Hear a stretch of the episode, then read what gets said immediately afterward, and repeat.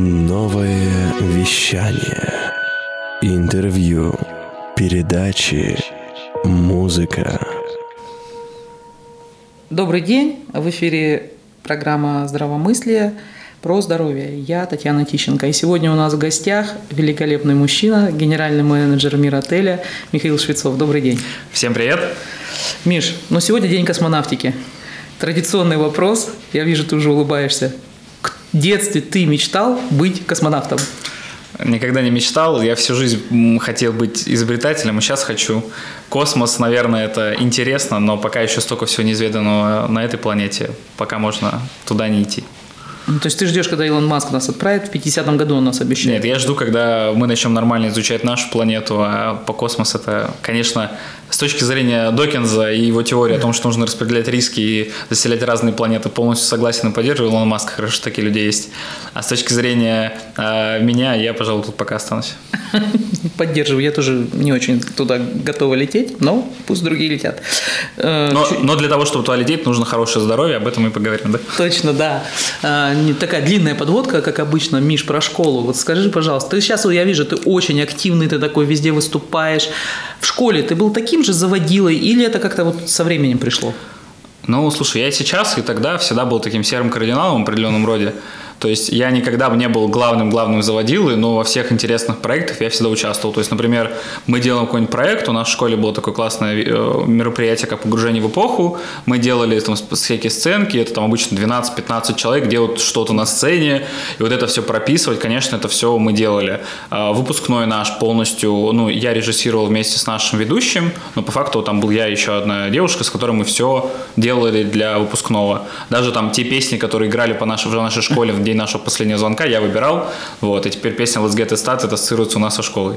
Вот, поэтому я всегда участвовал, мне всегда это все нравилось, э, был достаточно активен, но я участвовал не во всем, достаточно выборочно, то есть то, что мне нравилось, я всегда участвовал. Вот, вот так. так, да? Да, мне было очень сложно затащить проекты, в которые мне не, не хочется участвовать. Ну, это, в принципе, и сейчас. То есть все, все, все, все из детства, так сказать. Конечно, конечно. Отлично. Слушай, ну, э, такой вопрос тогда про, раз, сколь, сколь скоро мы начали говорить про здоровье, да, физкультура, школа, школа и физкультура. Ты прогуливал уроки или ты прям был активным спортсменом? Ну, я бы разделил, и класса до восьмого вообще бы физкультуру не назвал физкультурой, потому что это просто ты приходишь, что-то делаешь, вот. Я с детства играю в футбол, то есть, наверное, вот класса со второго или с третьего, когда у нас появилась там уличная игра, мы играли в футбол, пинали, вот где-то класса с пятого начал заниматься им более-менее профессионально, то есть любительски мы ходили в дюшор на юности в Академгородке, я в Академгородке учился, в Новосибирском, и, собственно, там мы занимались футболом, занимались вплоть до 9 или 10 класса, точно не помню, когда мы закончили, и после этого я занимался полупрофессионально тоже футболом, мы играли на чемпионате Саран в Академгородке. Вот, играл я почти 5 лет, потом в связи с повышенной загрузкой на работе мне пришлось отказаться от выходных игр, вот, было неудобно неудобно. И подставлять команду не хотел, поэтому ушел. Вот, поэтому футбол, вот, футбол был в моей жизни всегда. А вот когда физкультура начиналась на уровне нужно пробежать 40, там, 5 километров в горку или там лыжи или что-то еще, я всегда сливался. Мне никогда это не нравилось. Я вообще, в принципе, не воспринимаю бег как вид спорта. А, я, ну, я понимаю, почему люди им занимаются, нравится, пожалуйста. Я не воспринимаю бег, потому что для меня это достаточно бесцельная тема. То есть, если есть мячик, вот есть понятная цель, я вот воспринимаю. Когда, э, как там, жизнь это путь, вот эта история, я ее философию понимаю, а вот соблюдать не хочу. Поэтому для меня спорт – это игра, команда. больше это команда, это взаимодействие. Я очень люблю сейчас играть. Вот у меня там в четверг была игра, в пятницу буду играть. Вот, много всего. То есть футбол всю жизнь вернул, несмотря на его потерю. Вот, но вот физкультура именно в формате там каких-то странных заданий мне не нравилась. Я хорошо отношусь там, заряд к каким-то упражнениям, люблю все это делать. А, стал ответственно перед каждой игрой растягиваться, потому что много раз вывихивал свои ноги. Вот, а так, ну, к физкультуре отношусь положительно, но зарядку делаю далеко не каждый день. Но зато теперь у меня есть фитнес-браслет, который мне напоминает, если я час сижу на месте, что нужно пошевелиться, и, и вот это я соблюдаю, то есть что вот это Отлично. я делаю. Крутяк. Миш, смотри, там все, кто следил за твоими постами, да, то есть там читали по, по поводу того, как ты был, э, я скажу так, ночным портье. Угу. Да? Давай погрузим слушателей в историю. Да. У меня в Инстаграме, в моем Шицов, нижнее подчеркивание, ЭМА, я недавно расписывал историю, э, как я работал администратором на ресепшн. Это было связано с некоторым э, психологическим кризисом в этот же момент, с определенной там депрессией краткосрочной. Вот. И да, собственно, я работал... Новый диагноз, краткосрочная депрессия. Ну, я, я это так называю, понятно, что это не, не клинический анализ, да, если мы говорим про клинику, то не имею права никого об этом говорить сейчас. Вот, а, и, соответственно, я написал серию постов, ну, определенная идея была именно рассказать про систему работы, как мне помогло это вообще в становлении моей личности. Да, работал ночным администратором, работал, э, работал, в принципе, администратором на всех должностях, то есть есть утренний, есть вечерний, есть ночной. Есть еще дневной, это как запасной дополнительный. И работал так два месяца, и потом еще два месяца работал relation менеджером, это менеджер по работе с гостями, но это в основном уже э, вечерняя смена, то есть где-то угу. с 3 до 12. Ну да, мой-то вопрос был как раз о том, что э, когда вот ночные да, дежурства, я просто знаю, угу. допустим, по аналогии да, с медициной, как сложно вообще восстановить ритм? Какие-то стимуляторы, ну, там, мы не говорим какие-то тяжелых, да, ну, элементарно, там, кто-то пьет энергетики, кто-то колу, кто-то кофе. Как ты с этим справлялся? Или это был какой-то краткосрочный, или ты легко? Ну, во-первых, это был краткосрочный период. То есть, например, если у меня была какая-нибудь рабочая неделя, то это было что-то типа утренняя смена, день или два, а там дневная или вечерняя смена, и потом там один-два ночных. Вот. И, соответственно, как бы из-за того, что было два ночных, потом у тебя два выходных, ты их спокойно восстанавливаешься. То есть, если бы это было, там, не знаю, месяц, и ты пять дней подряд работаешь ночным, потом два дня отдыхаешь, то там, наверное, могли бы начаться какие-то катаклизмы. Но с точки зрения вот моего опыта, не было это как-то сложно. Я всю жизнь смотрел футбол. Футбол – такая вид спорта в Новосибирске, когда живешь, ты должен смотреть его с двух ночи до пяти утра, а если какой-то хороший матч, то и до шести. Поэтому там один-два дня проживший спокойно э, спа, там, не знаю, 3-4 часа – это такая более-менее норма, и было несложно. Единственный момент, который я помню, когда я прибегал э, к стимуляторам определенного рода, у меня было выступление в Харизма-центре с книгой «Искренний сервис». Угу. Э, я должен был выступить, рассказать про эту книгу у Клауса Кабела. Э, и у меня это было выступление после ночной смены. А, то есть тебе, тебе нужно было бодрым? Да, мне надо было быть бодрым, классным. И я понимаю, что я ничего не могу сделать, то есть ночную смену надо выходить, надо было там работать. И я поехал то есть я э, решил, что я после ночной смены в 7 утра пойду спать в номер, поспал до 10 или до, э, до, до 9, где-то час-полтора буквально вышел, понял, что я вообще не выспался, мне очень плохо, то есть, ну, хоть как-то чуть восстановился, подошел к нашему бармену, сказал, сделай мне самое ядреное пойло, которое есть стаканчик, беру этот стаканчик, начинаю пить, а там реально была какая-то жесть, то есть он там смешал все, что можно, да, там и колы, и лимоны, какие-то, что-то там, какой-то кофеин, экстракт, короче, что-то, что-то там, ну, что было в баре. Вот, я с этим пойлом поехал выступать, ну, взбодрился, часа 3-4 меня шторил нормально, потом доехал домой, где-то там в час-два лег, лег и уснул уже в порядке. Но вот эти 4 часа, да, прибег. А так особых проблем не было, но это опять же за счет того, что это было не так много по времени. А вообще, кстати, ну так чуть, э, мне очень интересно, чуть-чуть отвлечемся. Mm-hmm. А вообще есть такие, как сказать, должности ночной партии, вот, да, которые только а, ночью? Есть такое. То есть есть, называется ночной администратор, да, или ночной партия. А, это те сотрудники, которые преимущественно работают в ночь. А, их немного, то есть не во всех отелях они есть. То есть в отелях, если есть такой человек, кто готов работать ночью, то под него подставят расписание, он работает ночью.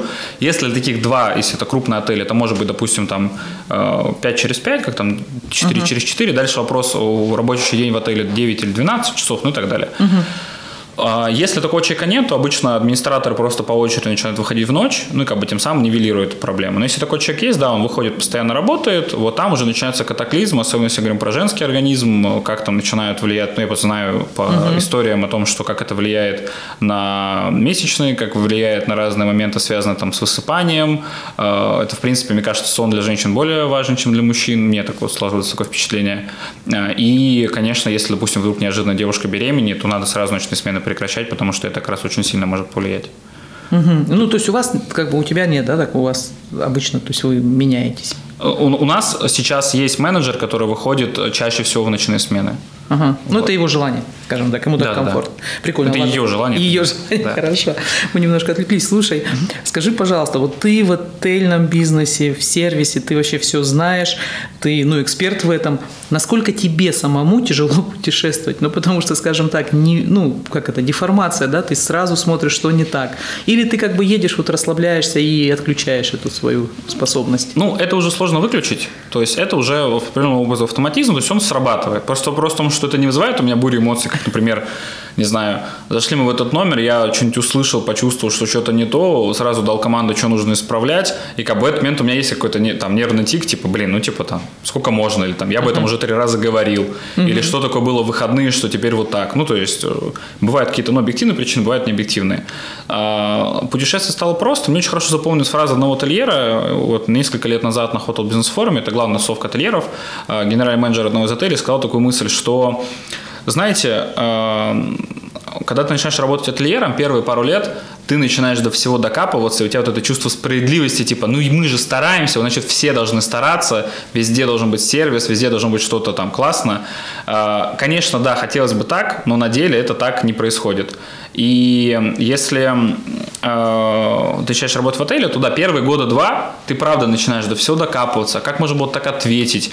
Я помню, у меня была веселая реакция. То есть мы когда, ну, в любом нормальном отеле, когда живешь, э, тебя спрашивают при выселении, как прошло ваше проживание. И в некоторых отелях не спрашивают. И вот когда меня не спрашивали этот банальный вопрос, у меня вообще была буря эмоций, типа, ну вообще Как типа, так? совсем не работаете с клиентами, типа, что за история? Ну, то есть, если не задают этот вопрос, это крайняя степень э, плохой работы с сервисами, сервисом в отеле. То есть, значит, что персонал вообще не заинтересован. Ну, хотя, опять же, в, в в одиночном случае можно и забыть. Вот, и тогда я понял то, что, и вот он сказал о том, что, ну, через пару лет это пройдет, потому что ты просто поймешь, что все ошибаются, вот, и, возможно, просто на тебе ошиблись. А еще работа генеральным менеджером, мой предыдущий GM, генеральный менеджер всегда говорил о том, что, ну, понимаешь, у любого ательера, у него карма притягивает к нему все самое плохое, поэтому он говорит, если, типа, будет волос в тарелке, то у меня, если кого-то забудут разбудить утром на самолет, это То буду я, если у кого-то будет, там, не знаю, нижнее белье под подушкой, тоже буду я, но уже по другой причине. Вот, ну, как бы разные бывают случаи. А, Вот, поэтому отношусь достаточно легко уже, но, опять же, теперь эм, я смотрю, нужно ли отелю обратная связь или нет, потому что есть отели, которым без разницы, в основном это сетевые отели, им без разницы на обратную связь. Вот, к сожалению, подтверждаешь это и по новосибирским отелям, и по э, российским, ну, в смысле сетевым, которые в России находятся, за границей. Ты им говоришь обратную связь, что об стенку горох, то есть они даже не записывают. В России, если ты живешь в независимом отеле, либо если это классный сетевой, в котором вот в местном уровне у них все хорошо работает, то да, они запишут твою обратную связь. Скорее всего, тебе кто-то потом из руководителей позвонит, скажет спасибо большое, для нас это очень важно, что вы отметили, там благодарим. Вот, но большинству без разницы. Ладно, это грустная история. Давай про что-то более приятное. Хорошо. Смотри, э, я точно знаю, что ты большой спец э, в подушках, в матрасах. Такой интимный вопрос. На чем спит семья Швецовых? То есть это какие-то экстра матрасы, экстра подушки. Ну, это не совсем обычные подушки. Да, у нас был случай, когда мы эм, стали э, ремонтировать квартиру. Раз было перед рождением сына. У меня в сентябре родился сын. Вот, и мы Поздравляю. готовились к его рождению. Спасибо. Мы готовились к его рождению и делали ремонт у себя. Наша была задача подготовить полностью спальню. Мы хотели переделать, потому что понятно, что ребенок рождается, он первый там, год жизни проводит на кровати. А, Соответственно, у нас было понимание, что ребенок приедет, он, понятно, будет там писаться, все что угодно будет происходить, должны быть какие-то специальные поверхности, которые будут защищать все это, можно было выводить. Это вот первый момент. Второй момент, у нас с женой очень разные критерии по матрасам, поэтому очень тяжело подбирали подушки, э, и очень тяжело подбирали матрасы. Я покупал две или три подушки перед тем, как нашел, которые мне устраивает. Э, Я вообще про подушки начал узнавать достаточно много, когда начал работать здесь. Понятно, что я там, могу кучу историй рассказать про подушки в Миротеле, про матрасы, про корректор сна, корректор жесткости, это все, что есть. А, И начали подбирать под себя почти то же самое, что есть в отеле, но не все вещи, которые есть в отеле, например, матрас вот такой нельзя заказать, потому что он заказывался партиями специально под нас, и как бы заказать его один не получится, заказывают там сразу десяток. То есть никто не будет готовить его под нас. Но я знаю, что можно подобрать похожие матрасы у э, брендов основных, и надо еще знать, что бывает разница между отелями, э, отельными матрасами и обычными. Отельные Ой, матрасы ну-ка скажи. во много раз э, дороже, потому что отельные у них срок эксплуатации от 30 лет. Э, Домашние – это до 10 лет. То есть э, считается, что 10 лет дома отслужил матрас, надо выкидывать, потому что в нем скапливается определенное количество организмов, он по тебя деформируется, э, наше тело меняется с возрастом, исходя из этого нужно менять матрас просто потому, что ты сам поменялся за 10 лет.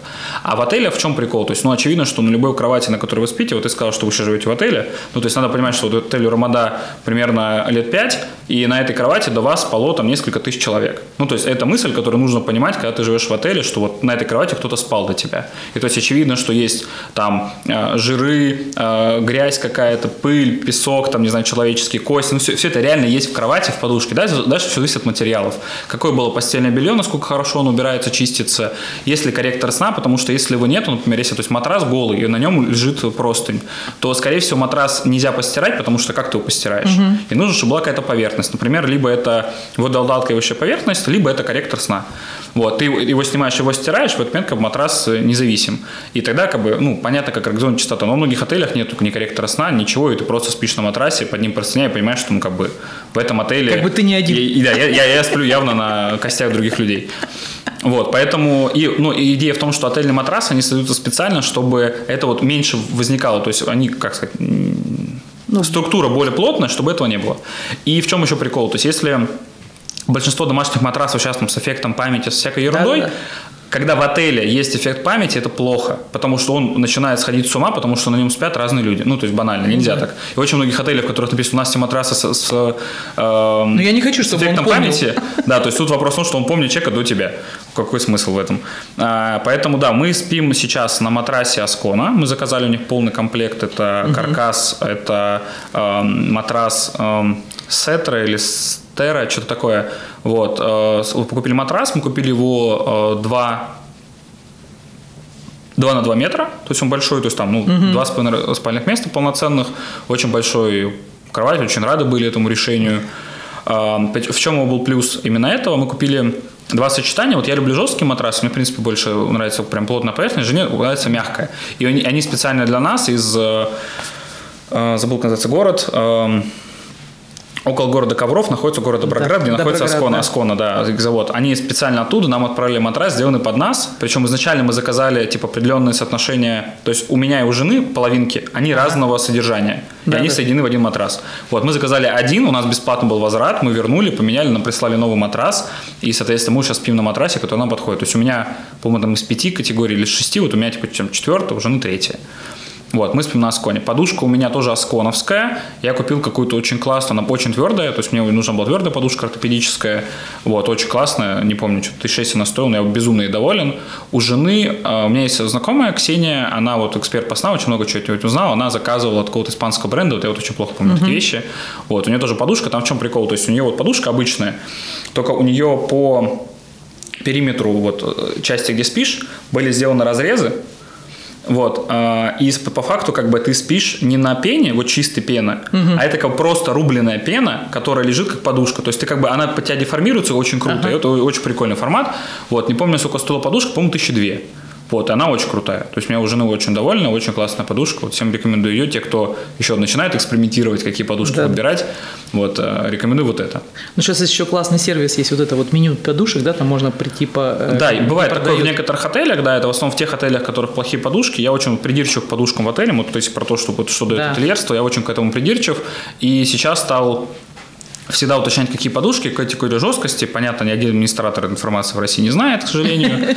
Вот спрашиваю, если хотя бы меню подушек, что было еще выбрать. Потому что вот у нас подушки а, в отеле, они, ну, всего есть, вот есть много классификаций, я одной придерживаюсь, в которой 6 категорий жесткости. Чтобы было понятно, первая советская перьевая, которая да, вдавливается да, да, в пол, да. шестая достаточно твердая, уже ближе к ортопедической. У нас в отеле стоит вторая и четвертая, идеальное сочетание. Двойка больше нравится девушкам, более мягкая, четверка больше нравится мужчинам, более твердая. Вот. Мне четверка чуть-чуть не устраивает, то есть вот пятерка для меня идеальное сочетание. А, но у нас гости ни разу не жаловались на подушки, у нас никогда не просят какие-то запасные, то есть даже если было бы меню подушек, у нас, у нас есть несколько вариантов подушек, но там больше варианты про гипоаллергенность, когда угу. у человека прям сильная реакция на материал, хотя он гипоаллергенный, то у нас есть верблюжье, еще какие-то, не помню уже, там овечьи, ну, ну короче, все вот эти, которые гипоаллергенные, которые можно использовать. Так технически меню подушек есть, но оно почти не используется, потому что нет спроса, потому что подушки хорошо подобраны. Но я очень часто, когда живу в России, в отелях, там я прям вижу, что это икеевские подушки, а большинство икеевских подушек шьет Аскона по заказу Икеи. Но проблема в том, что эти подушки отстойные. То есть, если видишь, что в отеле подушки из Икеи, можно сразу собирать манатки, уезжать в другой отель, потому что, ну, это значит, что они очень много в чем сэкономили на вас. Вот, потому что ну, подушка в отеле не может стоить тысячу рублей. Это как бы вообще никак. То есть минимум 3000 хотя бы от, потому что подушка должна иметь определенные характеристики. Подушки до 1000 рублей такого не будет. Ну, может, ее немного купили, ладно, оправдаем их. Миш, вопрос такой. Вот твои чувства, что ты почувствовал, когда ты вот проснулся, и ты понял, все, мой отель стал лучшим вот э, по... Ну, как бы я понимаю, что для вас вот этот рейтинг букинга, но я тоже всегда захожу на букинг, ну, и когда я вижу вот эти плюсики, я прям такой, да, да, я горжусь. Знаешь, тут вопрос... Э мы к этому шли, и мы знаем эту статистику, как это идет. То есть мы как бы заранее знаем, что это происходит и как, как мы к этому движемся. То есть предыстория. Наш отель является лучшим по рейтингу Booking.com в Новосибирске. Сейчас у нас рейтинг 9,5. Когда мы открылись первый год, у нас был рейтинг 9,6, ну что достаточно естественно. Любой ну, понятно, новый отель мало. открывается, он держит рейтинг там, год достаточно высокий. Там 9,6, 9,5, почти все наши конкуренты выдерживали. Угу.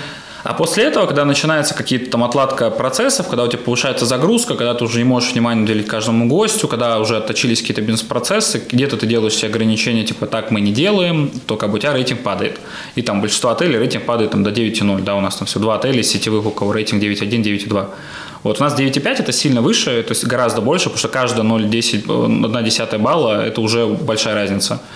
А, и мы, мы потеряли рейтинг, 9,4 было в летом 2019 года, у нас стал рейтинг, и мы вот э, больше года занимались его восстановлением. Тут в каком-то смысле поспособствовала пандемия, то есть снизилось количество гостей, стало больше отзывов 10 баллов, потому что каждому гостю персональные отношения стали выбывать старые отзывы, какие-то негативные, то есть, ну, как бы и новые поступали э, разные, но как бы негативные стали выпадать, потому что на букинге раньше было, что отзывы жили два года и удалялись. Сейчас они из-за пандемии, чтобы отзывы резко не сократились, до трех лет увеличили. Вот, поэтому вот когда в июле, э, там, переходя в август, мы узнали, что у нас рейтинг скоро повысится 9,5, конечно, было чувство удовольствия, потому что мы к этому шли там больше года, мы там строили стратегию, специально прорабатывали, у нас было у всех там в KPI в планах о том, что вот к сентябрю надо 9,5 сделать, и так и получилось. Вот это, конечно, круто, то есть это хорошее это достижение. Хорошее, да, такое ощущение? Да, хорошее ощущение. Давай я бы не сказал, что я там проснулся и увидел, вот, но... Но все равно, ты же ждал-ждал, То есть я там за неделю только рейтинг вырос, знал, что вот-вот, типа вот буквально, то есть там же можно посчитать, типа я уже видел, что у нас там 9,49, это такой, ну вот сейчас, сейчас вот чуть-чуть. Сейчас, вот да, сейчас. чуть-чуть. Круто, поздравляем тебя с этим, кстати. Спасибо. А, такой вопрос про здоровье, собственно mm-hmm. говоря. Как вообще изменилось отношение к здоровью э, с момента рождения ребенка? Хм. Ну, то есть стал, стал более к своему здоровью, естественно, да? То есть ты стал как-то больше ответственности чувствовать, э, что, собственно говоря, теперь ты принадлежишь не только себе, там, не только взрослой, как бы своей жене, да, там, ну, ответственность перед родителями, но и у тебя есть еще. Давай так, от, да. отношение не поменялось, то есть плюс-минус как все было раньше, так и стало. Вопрос приоритизации немного сменился, потому что uh-huh. понятно, что ребенок носит коррективы в расписание, ты хочешь проводить с ним время, там помогаешь жене, да, в моем случае, то есть, понятно, жена находится в декрете, сидит с ребенком, я работаю больше, и э, мне нужно было как бы и участвовать в жизни ребенка, и не забывать про свое здоровье. И тут момент в том, что иногда как бы ты условно принимаешь решение, там, не знаю, не идти на тренировку или там что-то не делать, потому что он тебе физически надо, там, не знаю, ехать mm-hmm. с ребенком на массаж на какой-нибудь.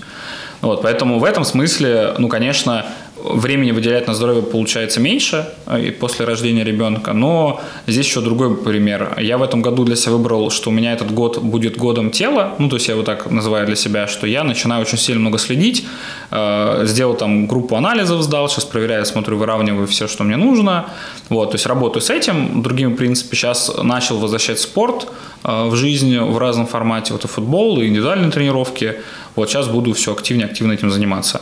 И питание. То есть э, я просто начал корректировать питание, понял, что у меня с питанием ничего не корректируется, есть какие-то другие проблемы, начал заниматься больше. Я бы не сказал, что что-то вот в отношении поменялось после рождения ребенка, но стало сложнее время выделять mm-hmm. на спорт. Это, ну, и на здоровье. Это да.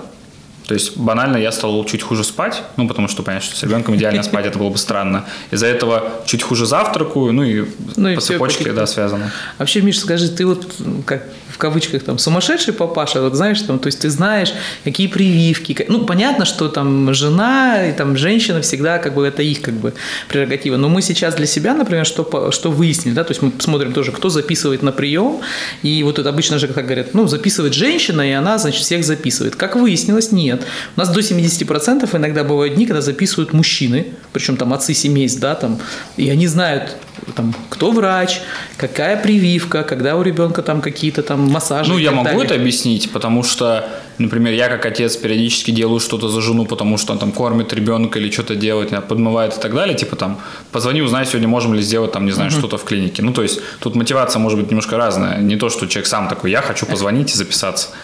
Вот, это, наверное, редкий случай, наоборот. А, у нас как с женой, то есть мы а, приняли решение подходить к прививкам очень, ну так, аккуратно. Мы поставили БЦЖ при рождении ребенка, а, мы отказались от гепатита Б, что оказалось правильным, потому что у нас был у ребенка низкий билирубин. Если бы мы поставили гепатит Б, можно было сослаться на него, и тогда бы пошло а, неправильное анамнез вообще ребенка. Это что мы не поставили, как бы у нас в чистую билирубин был низкий, мы выравнивали. А После этого мы отказались ставить прививки в ближайшие три месяца, потому что была вторая волна ковида, я только переболел, жена с ребенком не подхватили от меня. И, соответственно, мы стали э, планировать, что и как, и э, с врачами начали обсуждать. После этого у нас мы на- начали э, к неврологу ходить там по одним вопросам, то есть мы купили Ну, то абонемент. есть ты прям в курсе. Не, мы, не, то, что мы в курсе, мы с женой в самом начале э, достаточно ответственно подходили к э, рождению ребенка, то есть мы готовились э, прям к рождению, мы планировали, когда будет беременная, чтобы было здоровье. Но жена больше готовилась, я, понятно, там чуть меньше с этим связан. Вот, мы готовились к рождению, потом было зачатие, потом мы начали планировать все процессы. То есть мы во время ковида очень переживали, что из-за ограничительных мер будет тяжело рожать. Приняли решение рожать платно в чтобы было все прошло хорошо. Тем более это было единственное место, где можно было партнерские роды, а я хотел участвовать. Вот, соответственно, поучаствовал, э, рад этому. Мне сказали, что я отличный медбрат, вот, что если что, у меня можно найти работу медбратом спокойно. Легко, да. Я думаю, Вот, потому что ты я очень потянешь. ответственно, все классно, все сделать, все Ты красиво. был спокоен, да? Ты был в помощи. Да, я, я, был, я был спокоен абсолютно. Мне причем, мне, мне сказали о том, что типа обычно, типа, когда э, мать с ребенком уже в, в палату вносит, типа, мужчин через полчаса выгоняет, потому что не мешать начинает.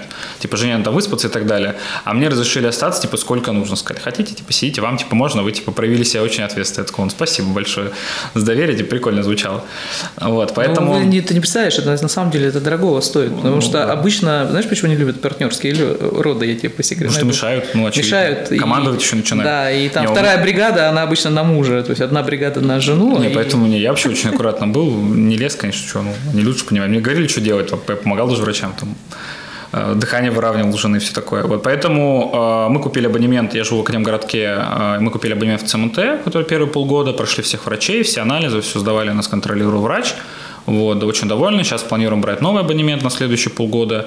А, Вот, соответственно, как бы, то есть я в теме, мы следим, мы прошли дважды курс массажа, там, и после невролога как раз было куча всего, но нам невролог запретил ставить прививки до года, и мы вот, скорее всего, после года будем уже заниматься выставлением прививок. Здесь у меня, честно говоря, позиции сформированы нет, я больше доверяю жене. Вот. Есть у меня внутреннее ощущение о том, что нужно подходить очень аккуратно именно с расписанием прививок, потому что нельзя там их мешать все вместе. Вот это все вот я как раз очень сильно согласен. А какие-то конкретные прививки не ставить и так далее, тут у меня нет сформированного мнения, никогда не изучал. Жена занимается, вот это ее вотчина. Понятно. Скажи, пожалуйста, есть какой-то вот какой самый большой такой вот личный страх Миши, Миши Швецова? Ненавижу, когда лезут в глаза вообще. Типа, у меня страшный сон, это сериал «До- э, «Доктор Хаус», когда там что-то у ребенка какого-то в глазу там какие-то червяки ползали или что-то такое. Какая-то штука, ему иголкой засовывали, э, типа, а как я понял, я не знаю, правда это или нет, из сериала это давно было, что типа, когда иголку вставляешь в глаз, это не больно, потому Да. что это как бы там нет нервных окончаний, ничего. Ну, это ужасно. Вот, но это выглядит на картинке ужасно. Вот это мой большой страх. Ну и вто- второй, я не люблю, когда трогают шею. Вот, тут прям тяжело переношу это все. А как ты на массаж ходишь? Нет, в смысле вот здесь, вот А. это, то есть, ну, где вот Юрия Миновена, вот это место. Ага. Вот, то есть вот, вот, вот это место не люблю, когда трогают, и глаза, вот глаза вообще, то есть не люблю. Вот это, конечно, не нравится, Э, вот это самое противное, что есть. Глаза не хочу. То есть я профессиональный очкарик, астигматик, все такое, вот, но корре- коррекцию зрения, если буду делать, то, наверное, под наркозом, потому что не хочу. Вот, э, я, ну, я, в принципе, не, не хочу ничего, чтобы в глаза лезли, вот это какая-то. То есть я просто понимаю, что ну, теоретически есть вероятность потерять зрение, а это я точно не хочу терять. Поэтому не хочу. Не Вот. хочу. Отлично. Миш, про хорошее, смотри. Ты писал про то, что ты хочешь построить город. Да. И круто, вот погрузи чуть-чуть вот в эту Ну, тему. история, на самом деле, эм, сейчас расскажу. А, Мы приехали с... Там, конечно, мне интересно с точки зрения здоровья. Клиника будет, все хорошо. Все будет? Договоримся. А, В общем, а, родилась идея достаточно спонтанно у меня, но как бы она, понятно, пришла ко мне когда-то, потому что я много что изучал, смотрел, и там для тебя не секрет, чем занимается мой отец, он занимается девелопментом. То есть он профессионально строит разные объекты, дабы это было интересно там населению, люди там ходили, покупали, там брали в аренду, торговали, то есть это вот конкретное девелоперское пространство. И э, ну и понятно, что он давно меня в это вовлекает, э, мы с ним много раз на эту тему общались, э, и он эм, мы когда ездим куда-то, мы очень часто обсуждаем, типа, смотри, как круто сделали. И мы приехали в Сингапур, это было года три или четыре назад, то сейчас могу уже плавать в датах. А мы приехали, смотрим, э, и мы были в Марина Бэй Сенсе, тут известный отель на весь мир, где вот три таких башни, сверху корабль. Вот очень многие наверняка видели эту картинку, это символ Сингапура, один из Марина Бэй Сенс. И мы ходим по этому месту, и как бы, ну и в процессе разговора и выяснения мы выясняем, что весь вот этот остров, на котором находится Марина Бэй Сенс, а это и а, торговый центр, и казино, и музей современного искусства, и парк будущего, где находятся сады будущего, вот эти две капсулы. Там находится свой личный порт, отель, собственно, огромный. Это отель единственный в мире, в котором кроме Голливуда происходит презентация голливудских фильмов, то есть там всякие э, Avengers, там Мстители и все прочее, они там прям у них есть э, представление. У них огромное количество конференц-площадок, ресторанов полно. А Это, собственно, корабль наверху с бассейном, да, с ресторанами. Это все построили одни люди. Они открыли отель в 2010 году, а в 95 году на этом месте было, был океан, то есть ничего не было. То есть они за пять лет придумали, как насыпать туда э, землю э, с песком, то есть они насыпали там сушу, сделали мосты с э, центрального ну, с Сингапура на мост, в смысле на остров, начали выстраивать там вот эту систему, как все кооперируется, а прикол, ну как бы вопрос в том, что да, например, ну тебе будет хорошо понять, например, вот, допустим, есть какие-то вещи, которые ты в клинике повлиять не можешь, ну, допустим, Да. чистота воды, ну можешь там что-то почистить, но фактически вот она вода, да, А, не знаю, там как мусор, что там, Да. как тепло, как отопление. То есть есть вещи, на которые очень сложно повлиять уже, потому что там здание стоит, все стоит. А представляешь, у них как реализовано? Они собирают листья в парке, которые а, опадают, а там же круглый климат, Да. круглый год один климат, и листья падают постоянно. Они их собирают, сжигают, и 80% энергии в таком огромном комплексе, ну это по сути район, ну мини-район, да, а, за счет альтернативных источников. Это буи, которые стоят на, на его ба- баррикадах, это ветер, это все, что касается того, что они сжигают, то есть они 80% эксплуатации, да, вот этой энергии, они как бы компенсируют из альтернативных источников. А, Как они, в принципе, подходят вот именно к строительству, то есть, ну, это прям другое мышление. Я когда об этом задумался, типа, блин, ну, как бы они, ну, по сути, построят свой мини-город. Ну, то есть, понятно, что город, типа, там, Новосибирск ты там за одну жизнь не построишь, вот, может, только там Лаврентьев в каком-то виде, да, вот, построил Академгородок, да, что там другая идея была, ну, может быть. И вот эта идея, типа, построить что-то вот такое, именно с нуля, и очень много разных штук проработать, ну, то есть, там, банально, не знаю, переработку мусора, попытаться это сделать. Ну, почему в доме нельзя сделать э, мусоропровод 3?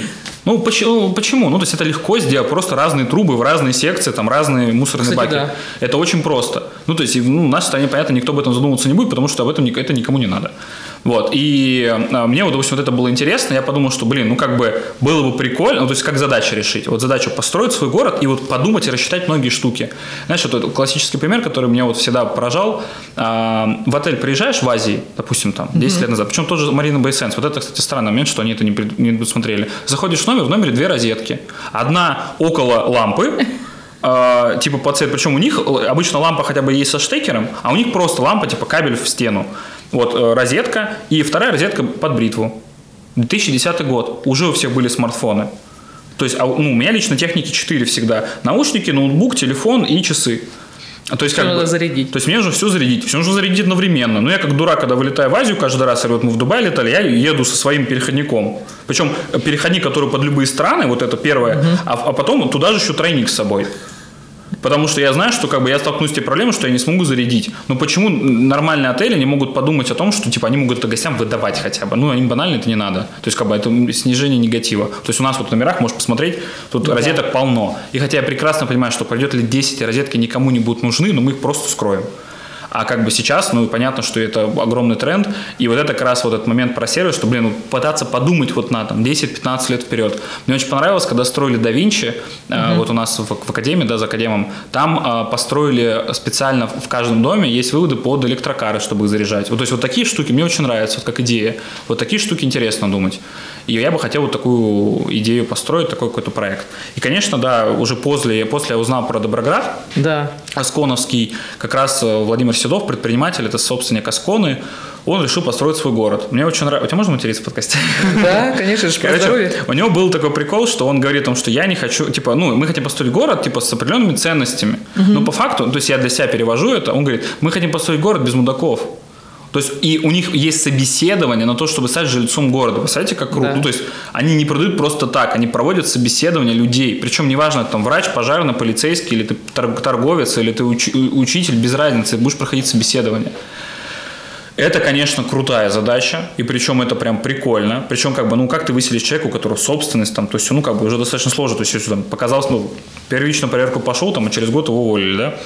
Вот, ну, как бы, сам факт того, что, блин, ну, это уже круто. И ты понимаешь, что, как бы, организация общества по-другому происходит. Они знают, что, блин, ну, как бы, не хочется, чтобы было как в коммунизме, когда, да, когда выгоняют за всякую ерунду. А, но вот этот сам подход мне очень нравится, вот этот отбор какой-то. То есть, если бы я буду устроить, да, то есть понятно, что есть много вариантов. Можно построить Академгородок, можно построить Москву-Сити, да, можно построить там что угодно другое, можно Марина Байсенс казино. То есть, это разные подходы абсолютно, хотя идея одна. Можно Доброград построить. Но вот сама идея, типа, там, условно, город без мудаков, это мне очень нравится, я очень хочу. Типа, мне вот, я не знаю, вообще, возможно, это реализовать за мою жизнь, но я буду к этому ну, стремиться. Седов уже сделал. Ну, мы же, ну, надо проверить и узнать, он правда такой или нет. Да, он крутой. У меня... Нет, я вот, мне интересно, вот Доброград, это правда город без Очень мудаков? крутой. Ну, вот мне интересно, я хочу ну, проверить. Я, типа, надо не, поехать. не могу вот так вот, типа... Давай договоримся, съездим, я тоже согласен. У меня, у меня вот. есть приглашение, я, я, можно съездить. Я не могу как бы вот согласовать, что типа да, это так, но фактически я подозреваю, что да, они это ну, сделали. Ну, самое главное, что нас не признали там. Да, это будет смешно. Кто не может там... Но сама идея мне очень нравится. Причем, как бы, ну, по факту, да, это как раз та идея, потому что они там и отели, и торговлю, и клиники, и все сделали как бы вот как нужно для людей. А самое классное, что он фактически, да, мэр это директор, захотел, снял, хотел, поменял. У него как бы есть задача, есть ответственность, он не будет сидеть, у него есть конкретный KPI. Единственный мэр, у которого KPI нормально прописан ну, в нашей стране. Здравствуйте. Ну, как бы, поэтому вот эта идея есть. Я не знаю, когда я хочу ее реализовать, но я для себя решил о том, что первый кирпич к 35 годам я положу, то есть это лет через там, 8,5-9. Вот mm-hmm. я хочу, то есть первый кирпич будет точно в этот момент. Ну, все к 40 построишь. Ну, посмотрим, как будто это же город, как бы город быстро не построишь, то есть это может строиться 10-15 лет.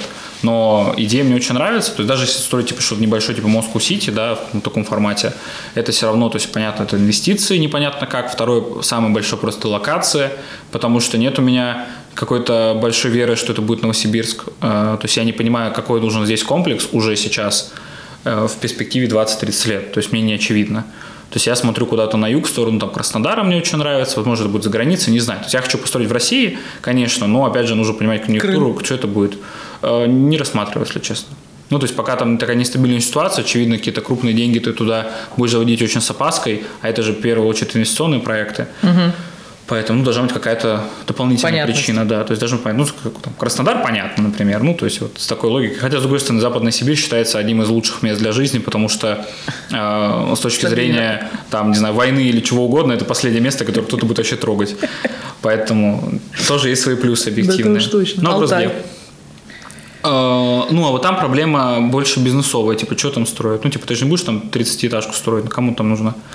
Ну, вот. Да. Ну, Я, как бы... ну, видишь, Доброград тоже они строили практически в чистом поле, ну, в непонятном как городе. бы теоретически, да, но Доброград в чем его ключевая функция? В том, что им нужно было обеспечить большое количество людей работой, а это система, и они построили свой завод.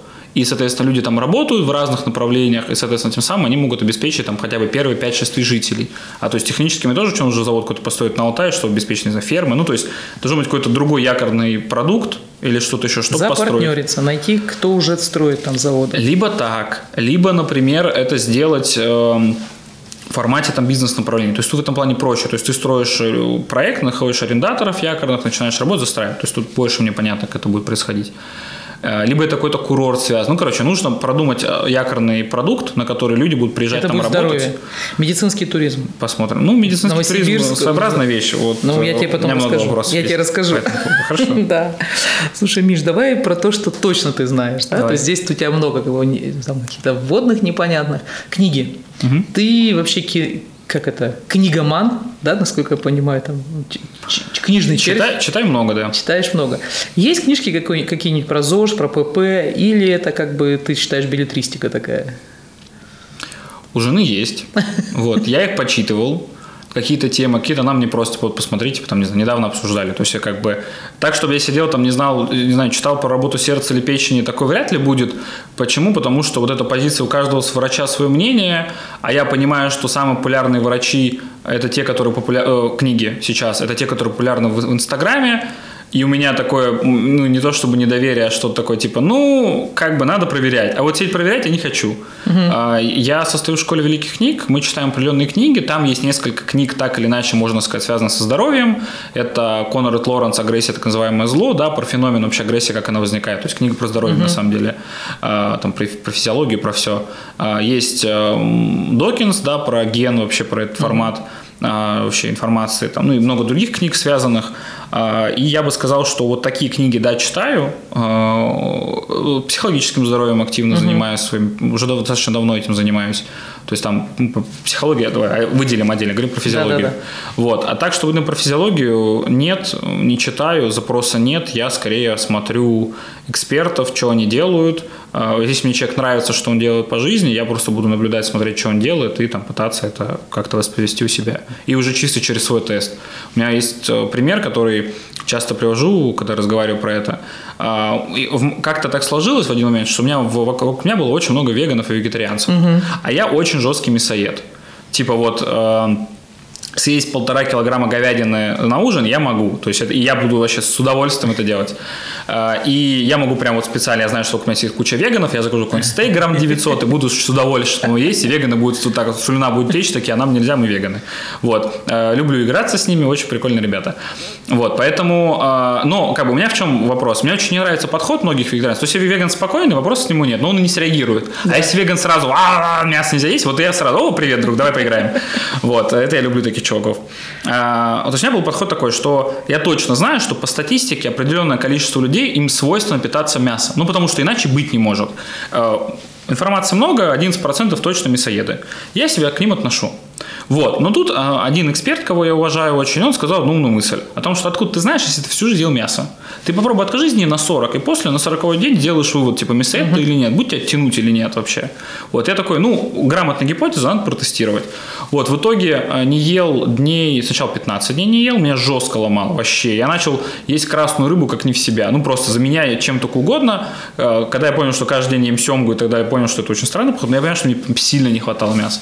Потом дней 7 было очень спокойно. То есть я уже так совершенно спокойненько сижу, эм, меня как-то не сильно это тревожит, э, начал питаться, но, во-первых, сталкиваюсь с тем, что, понятно, вегану, очень- и что мы там, это было там почти полтора года назад, было очень сложно подобрать меню, а в- там, ну, то есть, если мы не говорим про заведения конкретно, Да. то достаточно сложно в, в городе, в любом ресторане подобрать себе рацион.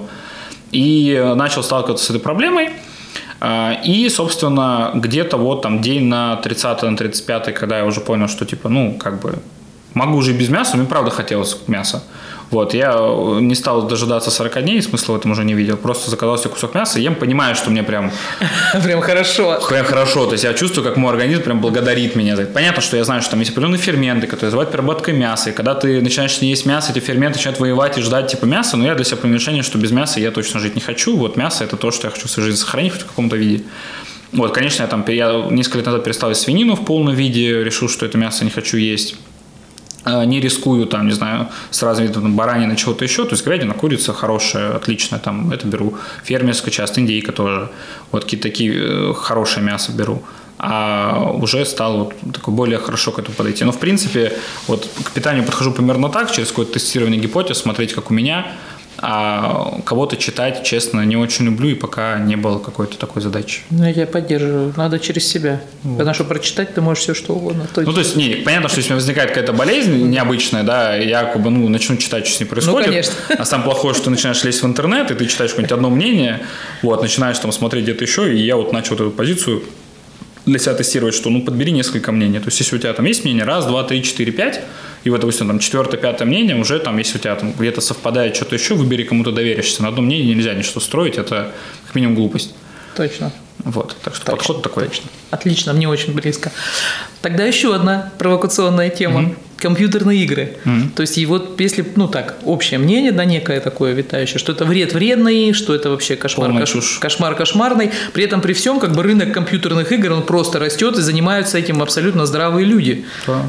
Твою, вот ты, как, как потребитель, скажем ну, так. Ну, я геймер. Я играю сейчас в среднем где-то час-два в день, стараюсь выделять этому время. То есть понятно, что обычно это один день шесть дней, один день один час, остальные пять не играю. Примерно так. Во-первых, раз в неделю, да? Ну, примерно это вот раз в неделю прям засесть, и еще там один-два раза по часик-полтора. А, я бы сделал несколько акцентов. Во-первых, надо вопрос задачи. Когда я начинаю играть в компьютерные игры, понятно, что я играл в них, потому что мне не хватало общения. Вот, я нашел свое успокоение в компьютерных играх. Вопрос в том, что, наверное, если ваш ребенок лезет в компьютерные игры, а, потому что вы там где-то на работе что-то еще, ну, надо себе поставить галочку, что лет через 15 он к психологу пойдет, это вопрос обсуждать. Вот, это явно. А второй момент, что, с другой стороны, очевидно, что ребенка, любого ребенка с точки зрения этапа взросления, вот это, ну, а как отречение от родителей, будет этап, когда он будет полностью их избегать, и тут у него есть выбор. Можно быть на улице с пацанами, там, пить пиво в 12 лет, а можно играть, там, не знаю, в доту, Counter-Strike или там что угодно, то, что, как родители не любят. Чего лучше не знаю, надо смотреть статистику.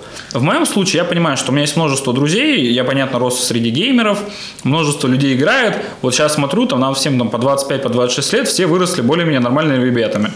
Вот, даже скорее так, те, кто играли в игры, точно стали более хорошими ребятами, чем те, кто не играли. Но у нас Академгородок, понятно, специфическая среда, там на всю страну нельзя это распространять. Я плохо отношусь к тому, чтобы играть в одну и ту же игру долго, хотя, с другой стороны, играю в World of Warcraft уже почти 16 лет. То есть это одна игра, в которую играю, вот у меня там есть подписка уже давно. То есть я туда уже захожу, играю очень формально, могу там полчаса в месяц отыграть. Но как бы это вот игра, в которую там мне, мне нравится следить. Ну знаешь, это как как вот сериал? Ты, ну, нет, это как спорт скорее. Вот есть какая футбольная команда, которую ты в детстве болел, ты заходишь, смотришь, что там происходит. Ты уже футболист, если сменились, ты главного тренера не знаешь, ну, ты следишь, типа, логотип тот же самый или там чуть модернизированный. Вот, в принципе, он тот же. А, и, соответственно, дальше есть вопрос, что играешь. Если ребенок играет в какие-то игры, которые подразумевают какое-то развитие, в моем случае, например, это там, ну, я очень люблю игра «Цивилизация», например. То есть это потрясающая игра, которая, по сути, учит ребенка законам экономики, социологии, политики, э, общее понимание э, культур э, и религии мира – как они есть, потому что ну, там фактически, да, если появляется религия православия, там будет по, православному канону создано, и ребенок с этим познакомится. Ну и, допустим, я могу начать с тобой, э, допустим, с любым человеком, кто не играл в цивилизацию никогда, начать разговаривать по поводу истории развития торговых э, стран и городов, ну я точно выиграю в этих знаниях любого человека, даже человека с экономическим образованием, потому что э, четкие категории торговли, чем занимается, занимался Занзибар до 19 века или Антверпен в Голландии, ну, знают только наверное, люди, из, которые играли в цивилизацию. Э, и как бы я не могу сказать, супер полезные знания, но мне знание цивилизации очень сильно помогало учиться в университете на экономическом отделении. Потому что, ну, ты правда понимаешь макроэкономику на другом уровне. Потому что ты можешь думать как Центробанк, потому что ты фактически печатал купюру, чтобы там э, свое население кормить в этой игре. А как бы, ну, люди без этого знания, ну, как они, то есть люди, не играют в цивилизацию, не могут понять, что такое Центробанк. Ну, либо чисто mm-hmm. теоретически. Поэтому есть полезные игры. Я очень люблю FIFA, футбольный симулятор, где можно играть за команду играть, это, конечно, стресс-игра. То есть ты фактически приходишь, ты забиваешь там, не знаю, противнику э, пару голов, он тебе тоже там забивает пару голов, у тебя вот это соревнование чисто сбросить агрессию. То есть это очень хорошая игра, она очень классна с точки зрения именно футбольного симулятора, она очень классная в команде, потому что можно там поиграть на PlayStation там друг против друга. Мы друзьями очень часто собирались, играли в университете, еще там в школе. То есть это тоже классный формат. Такие игры люблю. А, периодически прохожу какие-то сюжетки. Ну, то есть, например, есть прекрасная игра, называется Ведьмак 3. Это одна из лучших игр в мире, и это, наверное, самое лучшее времяпрепровождение в мире, которое существует по сей день. То есть, э, ну, допустим, ты любишь ходить в театр? В кино любишь ходить? Ну да. А вот тебе бы хотелось иногда вот поучаствовать в какой-то театральной постановке на сцене? Ну, наверное, да. Вот, а это то же самое. То есть фактически это не игра в компьютерную игру, где ты сидишь, кликаешь мышку и клавиатуру. Ты отыгрываешь определенного персонажа, Ведьмака Геральда, у которого есть своя судьба. Ты сама можешь принимать решение, что делать. Там, не знаю, убить этого человека, помиловать, или дать ему денег, или там поцеловать его в щечку, или что угодно с ним сделать. Ты сама принимаешь эти решения. И как бы ты, по сути, и там очень много синематиков, это когда, типа, ты не принимаешь активных действий, только э, чатом управляешь, и, то есть у тебя происходит какое-то общение с людьми. Ты сам выстраиваешь манеру диалога, зарабатываешь репутацию. Либо она скатывается в бездну, что ты себя плохо ведешь, либо, наоборот, ты ведешь себя как мессия добрая. И вот это как раз Просто что ну, там, вот основная компания 70 часов и два дополнения по 30. Вот эти 130 часов – это, наверное, самое качественное развлекалово, которое есть в этом мире до сих пор, на текущий момент. Это очень круто. Ну, то есть, э, когда люди говорят о том, что компьютерные игры зло, они явно не разбираются в вопросе 100%. То есть, любой человек, который играет, он сказал, ну да, понятно, там, не знаю, мои там, не знаю, 10 тысяч игры там, в Dota или World of Warcraft, конечно, они были выкинуты, но вопрос, чем ты занимался. Потому что если, например, ты в доте научился команда э, образованию, может быть и нормально, ничего страшного. Я, например, э, в 14 лет уже был рейд-лидером своего статика. Статик – это типа статичная группа ребят, кто играют вместе. Э, мы ходили в рейды, это места, где находятся боссы, которые ты хочешь побеждать по определенным тактикам. И вот я в 14 лет управлял рейдом людей, 10 человек, 9 человек кроме меня, старше меня там в среднем на 5-10 лет. То есть я был главным танком, я был рейд-лидером этой группы в 14 лет. Это мне дало, причем с голосом, то есть все знали, что мне 14, но у них не было никаких проблем, то есть я развивал свои лидерские навыки тем самым. До этого в этой же игре я выучил английский язык. Если бы не World of Warcraft, я английский не знал никогда. Сказал выпускник спецшколы. Э, ну, у нас не было английского языка в школе. Я трешку закончил. А. Вот, у меня не было английского специального, я потом только учился в последние классы дополнительно. Поэтому у меня отношение к играм исключительно позитивное, потому что вопрос выбора. То есть понятно, что если ребенок сидит, не знаю, не ищет работы, играет в доту, ну явно как бы вопросы возникают, или он школу прогуливает. Ну то есть, хотя я тоже школу прогуливал, был в компьютерных клубах, было такое. А, вопрос... а сейчас есть, кстати, компьютерные клубы? Да, конечно, есть. Да? Вот, можно сходить до сих пор. Но они реорганизовались, теперь по-другому выглядят, но они существуют. Вот. И в целом, ну, мягко говоря, когда говорят, что компьютеры плохо, они не разбираются в вопросе. Ну, то есть есть очень много классных игр. И вот отдельный вопрос скажу к насилию, потому что большинство компьютерных игр сейчас связано с насилием напрямую. Вот а, если вы, ваша психика до сих пор, когда видит, не знаю, там, побитого человека, и вам плохо, вы там, не знаю, вам страшно от вида крови и так далее, вот, э, у меня больше вопрос к вашей психике, что у вас не так, потому что я понимаю прекрасно, если при мне будут разрезать человека, ну, хирург, допустим, не, не на улице, а хирург, и у меня не будет никакой реакции. То есть, когда рожала моя жена, я совершенно спокойно это воспринимал, потому что, ну, у меня соотносится, что как бы, ну, я, я видел крови в своей жизни много, я играл в кучу игр, где было насилие. То есть, фактически, если мы говорим про интерпретацию игр, я брал меч и разрубал людей пополам, да, но я к этому отношусь совершенно спокойно, типа, ну, это игра, ну, типа, в ней такие правила, в реальности другие правила, это нужно разделять. И Uh, у меня нет никакого отторжения, там, не знаю, к виду там, кишков, мяса, чего-то такого. То есть я к этому отношусь ну, спокойно. Тут не относится, играл ты в игру или нет, это, видимо, Нет, личные. нет, это было определенно связано, потому что я прекрасно помню, когда я играл в Fallout 2, когда ты берешь какого-нибудь минигана и разрываешь какого-нибудь чувака на кусочки, и мне 7, и я такой, «А, а, ну, значит, так бывает. И как бы у меня это закрепилось. Но я прекрасно знаю кучу людей, кто как раз не играл в компьютерные игры, те, кто при виде там крови, чего-то еще впадают в панику, даже если это парни. Ну, типа, у меня возникает вопрос. Ну, а те, кто играет в игры, ни у кого такой ситуации нет. Ну, то есть у тебя такая, ну, нормально. Я наоборот, Л- я, я, я считаю за вопрос, в какие игры. То есть, есть я вот сейчас, допустим, вчера играл в игру, называется Субнаутика. Это игра про выживание. Ты попадаешь на, на, на неизведанную планету, а, ты там эвакуируешься, тебе нужно выжить на этой планете и пытаться оттуда спастись. Все, что у тебя есть, у тебя есть спасательная капсула, где есть преобразователь технологии будущего. Ты просто начинаешь плавать по морю, то есть это, под, это подводный мир, где ты плаваешь и начинаешь собирать ресурсы. Вот металл, вот медь, пошел из них там сделать себе какой-нибудь там нож, после этого пошел рыбу добывать. Ну, то есть, и сидишь, играешь в это. И вот эти сурвалки, во-первых, очень круто отдыхаешь, вообще расслабляешься, водная тематика супер. А во-вторых, ну я правда понимаю, что вот все игры про выживание, попаду на, на остров, я очень быстро разберусь, что надо делать. Потому что я фактически знаю, как создавать, что нужно условия. Так, костер, палатка, так, э, место, где собирается родниковая вода, чтобы пить воду очищенную, так, как рыбу, рыбу надо жарить вот так, там можно коптить, кстати, это мало кто догадается. Ну, пошло-поехал. То есть я бы разберусь, как минимум. Это тоже ну, навык из игр, трансформированный в реальность. Отлично. Надо такую теперь уже реалити-шоу да, поэтому, из игр. Ну, как раз последний герой это и есть реалити-шоу из игр. из игр да. Отлично. У нас уже время нас поджимает. Э, Миша, обязательный вопрос, который mm всем задаем, да? 2020 год, ковидный.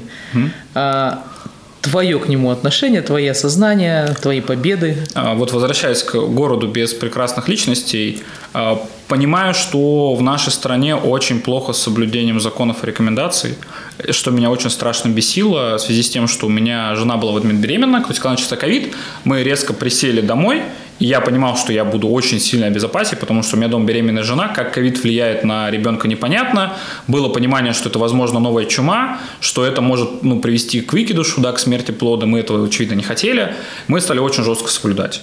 То есть э, я приезжал в отель, там, дай бог, э, раз в неделю, все остальное дистанционно. Это было, способствовало тому, что я теперь могу работать дистанционно, спокойно в отель не ездить особо. Потому что, ну, кому просто ну, отлаживали бизнес-процесс. А, мне дико не нравилось, что люди там против масок чего-то еще. Я очень активно седал на персонал, потому что, ну, я персонал могу понять. То есть, зачем моему персоналу носить маску, пока не был введен масочный режим, если у этого, у этой девушки, например, муж такой, я не буду носить маски, это все там придумали, там, не знаю, кто угодно, да, ссылка на любую инстанцию. Я отношусь к этому именно отвратительно, потому что люди, то есть, ну, есть какая-то общая рекомендация. Ну, ты пособлюдай, а потом уже определись. Вот те люди, которые там не одевали маски в супермаркетах, я считаю, их надо либо застрелить, либо в тюрьму, либо куда-то еще. Явно э, страна станет чище и лучше после этого. Хотя много хороших людей, я знаю, которые э, считали, что все это ерунда. То есть я объективно подхожу нормально, что многие люди считают, что маски не работают, и это окей. Но если ты заходишь в супермаркет и не надеваешь маску, извини, ну ты идиот. Ну то есть у меня четкое отношение, что это прям плохо. И будет мое желание, я вообще не общался бы ни с одним человеком, кто не готов соблюдать простые правила. И я сейчас говорю про апрель-май прошлого года. Mm-hmm. Сейчас, понятно, уже куча людей забила, кто-то переболел, кто-то считает, что он там бессмертный, потому что 350 раз улизнул. Ну, короче, сейчас уже другая история. Но если ты тогда не соблюдал масочный режим, ну, это прям печально. То есть это явно человек не дружит с головой, и там психологические расстройства существуют. Год очень хорошо, что много что он исправил, да, у нас было много изменений в связи с тем, что гостиницы пострадали очень сильно. Мы по сей день соблюдаем многие рекомендации. У нас что было хорошо, что мы, в принципе, большинство требований Роспотребнадзора, которые появились, мы соблюдали. Это требования по уборке, по чистоте. То есть мы так все убирали там раз в два часа и чаще. А там ввелось только два часа. То есть в многих отелях это убирается там раз в 4, раз в 8 часов.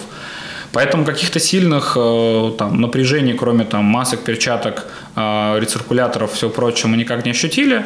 А, а если говорить про мое восприятие, ну, очень круто, что он поменял в голове людей, очень круто, что это такой был резонирующий фактор для многих людей что-то в своей жизни поменять. В этом плане много людей поменяло работу, поменяло партнеров по жизни своей, ну, много чего произошло. Вот, считаю, что год исключительно позитивный с точки зрения вообще динамики мира, то есть он сделал все только лучше. А, ну, конечно, с другой стороны, полностью э, поддерживаю позицию Э, ну, почти всего бизнеса в нашей стране о том, что большинство решений, принятых политически, было некорректным. Вот, э, то есть э, определенно за субсидии, спасибо большое. Первый раз в истории России предпринимателям дали денег вообще, то есть никогда такого не было, вообще не должны были давать. То есть это вообще странность. Это первый кризис, когда дали денег. Потом эта программа ФОД 2.0, когда сказали, сократи, составишь персонал, тебе да. спишут деньги, ты такой, вау, такого никогда не было, это вообще супер. То есть в этом плане как бы клево. В этом, это, это решение я могу принять, я даже готов соблюдать все остальные ради этого. Но с другой стороны, не знаю, а, не работа детских центров, очень долгое ввод в работу фитнес-центров, например, решение по организации мероприятия. Ну, что таить? Вот, допустим, я был в субботу-воскресенье на двух мероприятиях. В субботу был на стендап-концерте в Дом ученых в Академгородке. 1100 посадочных мест. В Маске сидит меньше 10%, включая меня с женой. Посадка плотная, один к одному. Хотя, когда мы покупали билеты, посадка была через двое. Тогда еще были введены ограничения, это был конец февраля.